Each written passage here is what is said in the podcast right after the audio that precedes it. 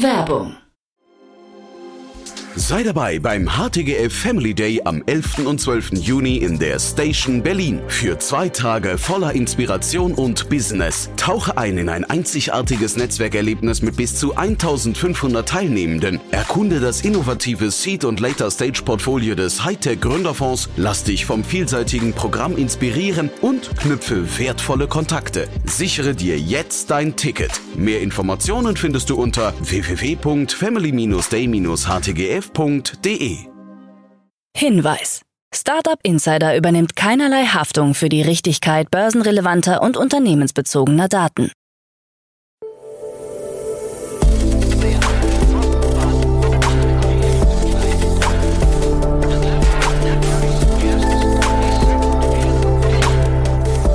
Startup Insider Daily. Morgen Update. Einen wunderschönen guten Morgen und herzlich willkommen zu Startup Insider Daily in der Morgenausgabe am Donnerstag, den 23. März 2023. Ich bin Kira Burs und ich freue mich mit euch in den Tag zu starten und das sind die News des Tages. Sono Motors droht Insolvenz. Deutsche Umwelthilfe klagt gegen Meta. VW mit Übernahmeangebot an Agro-Mitarbeiter. Google Bart in den USA und UK gestartet. Und GitHub Copilot X mit ChatGPT 4. Tagesprogramm. Bevor wir näher auf diese News eingehen, lasst uns doch kurz einen Blick auf das heutige Tagesprogramm werfen. Nach dieser Morgenausgabe geht's weiter mit Investments und Exits. Dort haben wir Jenny Dreier von Equity Ventures zu Gast und sie bespricht mit Jan zwei tolle Finanzierungsrunden. Um 13 Uhr geht's weiter mit einem Interview mit dem Health Tech Matt Wing und um 16 Uhr folgt ein Interview mit Mindsurance. Dazu aber später mehr, nach den Nachrichten gelesen von Frank Philipp. Startup Insider Daily. Nachrichten. Sono Motors droht Insolvenz. Dem Münchner Elektroauto-Startup Sono Motors könnte einer Pflichtmitteilung an die US-Börsenaufsicht SEC zufolge die Zahlungsunfähigkeit drohen. Darin heißt es, die Wirtschaftsprüfer des Unternehmens hätten erhebliche Zweifel an der Fortführungsfähigkeit des Unternehmens geäußert. Die Kapitalausstattung zum Zeitpunkt des nächsten Prüfberichts könnte nicht ausreichend sein, um den Geschäftsbetrieb aufrechtzuerhalten. Die Ungewissheit über weitere Finanzierungsrunden sei neben anhaltenden Verlusten ein Grund für die mögliche Insolvenz. Seit dem Ende des Sion-Programms hat Sono Motors nach eigenen Angaben aber auch deutlich weniger Kapitalbedarf, da rund 250 Stellen abgebaut wurden und weitere Mitarbeiter das Unternehmen verlassen haben. Sono Motors war 2016 mit dem Ziel gestartet, das erste solarbetriebene Elektroauto für den Massenmarkt zu entwickeln. Das Kapital für den Sion hatte das Unternehmen über Crowdfunding einzusammeln versucht. Deutsche Umwelthilfe klagt gegen Meta. Die Deutsche Umwelthilfe verklagt die Facebook-Mutter Meta. Bundesgeschäftsführer Jürgen Resch will erreichen, dass eine Facebook-Gruppe mit mehr als 50.000 Mitgliedern geschlossen wird. In dieser Gruppe soll die Deutsche Umwelthilfe bedroht und verfolgt werden. Wir nehmen die Verfolgung und Bedrohung in solchen Social-Media-Gruppen nicht länger hin, so Resch. Er selbst sowie Mitarbeiterinnen und Mitarbeiter erlebten seit Jahren massive Anfeindungen und Beleidigungen, die nicht nur online ausgetragen würden. Facebook erklärte über eine Sprecherin, dass man Hassrede verurteile und aktiv gegen deren Verbreitung auf den eigenen Plattformen vorgehe. Das Netzwerk habe alle gemeldeten Inhalte entfernt. Die Klage soll am 13. April vor dem Landgericht Berlin verhandelt werden. VW mit Übernahmeangebot an Agro-Mitarbeiter. Volkswagen will laut Konzernkreisen bis zu 224 Mitarbeiter der deutschen Gemeinschaftsfirma von Agro AI übernehmen. Diese Zahl nannte Thomas Sedran, Vorstand der IT-Tochter Cariate, auf einer Betriebsversammlung. Agro AI ist auf künstliche Intelligenz und autonomes Fahren spezialisiert. VW war zusammen mit Ford an dem Unternehmen beteiligt. Im vergangenen Oktober wurde Agro AI wegen Verzögerungen bei der Entwicklung selbstfahrender Autos geschlossen. VWs Beteiligung an Agro war vom damaligen Volkswagen-Chef Herbert Dies eingefädelt worden. Sein Nachfolger Oliver Blume hatte das Projekt unmittelbar nach Amtsantritt geschlossen. Google Bart in den USA und UK gestartet. Google hat seinen Textroboter Bart testweise in den USA und Großbritannien veröffentlicht. Es handelt sich um ein frühes Experiment, das den Userinnen und Usern die Zusammenarbeit mit generativer KI ermöglicht, so die Google-Manager Sissy Haixiao und Ellie Collins in einem Blogpost. Interessierte Nutzer können sich ab sofort auf eine Warteliste setzen lassen. BART basiert auf dem Sprachmodell Lambda und gilt als direkte Konkurrenz zu ChatGPT von OpenAI, das von Microsoft unterstützt wird.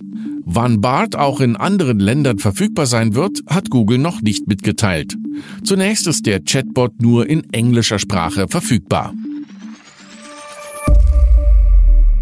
eToro-Bewertung fällt auf 3,5 Milliarden US-Dollar.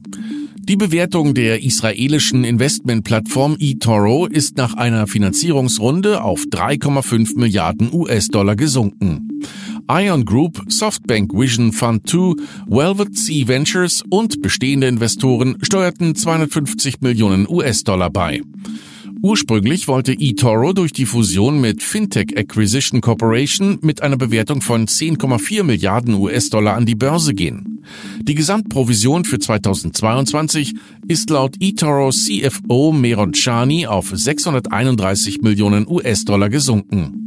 CEO Yoni Asia erklärte, Unsere Strategie für 2023 bis 2025 konzentriert sich auf die Skalierung unseres Brokergeschäfts in unseren Schlüsselmärkten und die Steigerung der Rentabilität durch Umsatzwachstum und Kostenmanagement.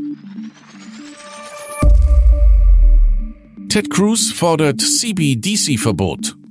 Der republikanische Senator Ted Cruz fordert in einem Gesetzesentwurf, dass die US-Notenbank keine digitale Zentralbankwährung einführen darf.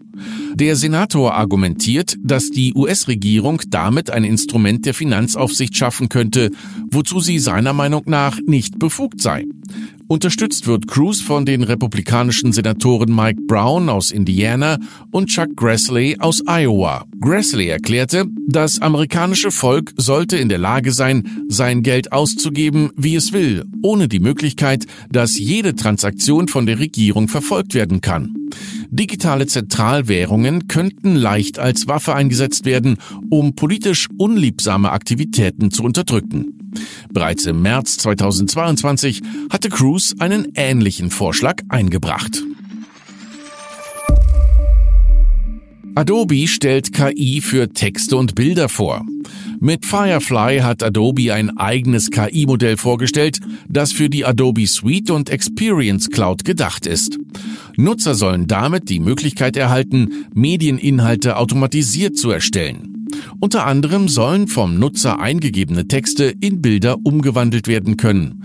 Die mit der KI erstellten Werke sollen auch über einen Marktplatz verkauft werden können. Auch soll Firefly dazu dienen, die Echtheit von Bildmaterial zu zertifizieren. Derzeit befindet sich das Tool noch in der Beta-Phase, für die es eine Warteliste gibt.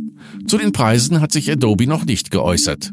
Interessierte Nutzerinnen und Nutzer können sich jetzt kostenfrei auf die Warteliste für die Beta-Version setzen lassen.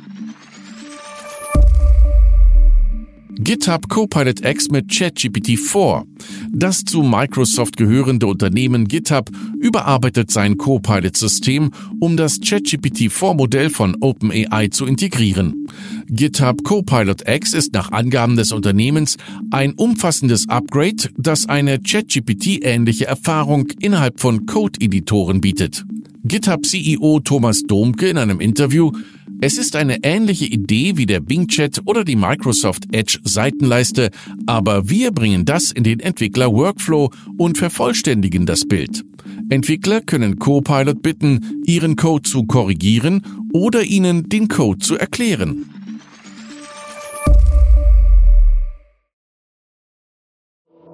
Startup Insider Daily. Kurznachrichten.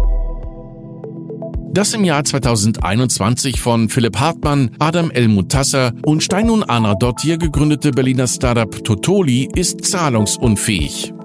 Zu den genauen Gründen wurden bislang keine Angaben gemacht. Erst im Dezember 2022 hatte sich die Medien-App für Kinder von Lotti in Totoli umbenannt. Zu den Investoren des insolventen Startups gehören Blue Yard Capital, AIM-Gründer Florian Meissner und Ex-Zalando-Chef Robin Ritter.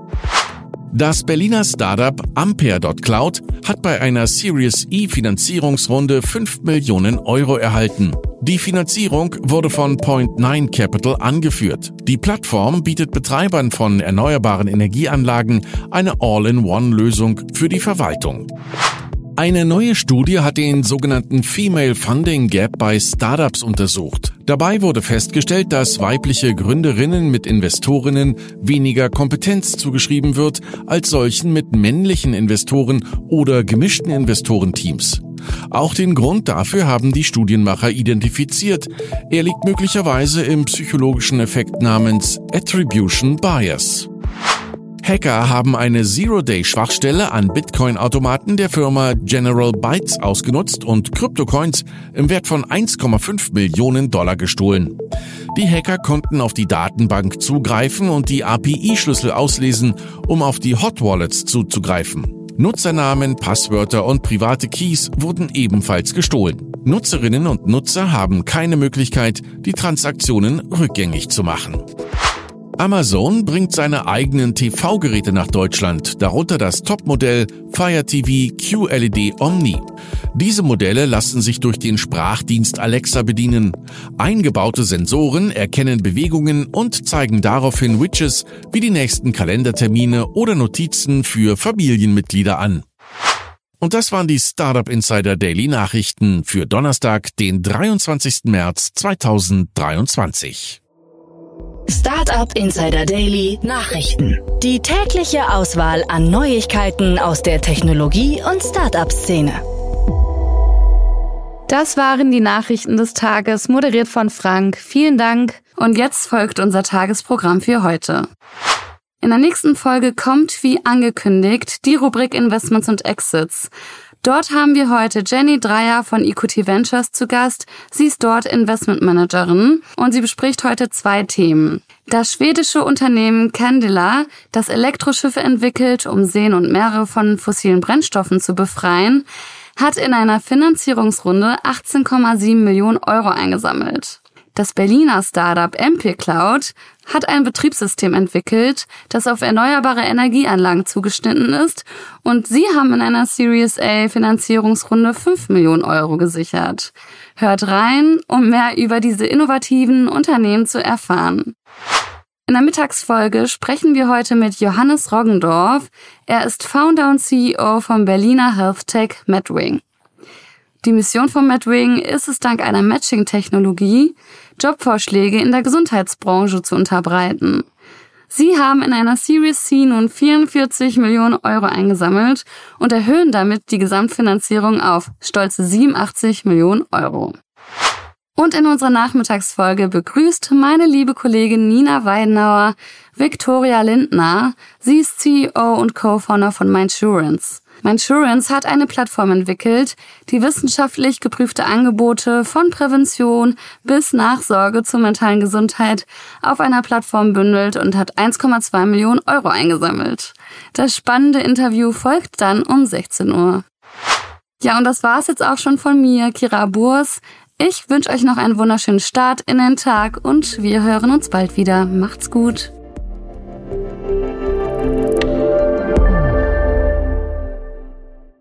Diese Sendung wurde präsentiert von Fincredible. Onboarding made easy mit Open Banking. Mehr Infos unter www.fincredible.io.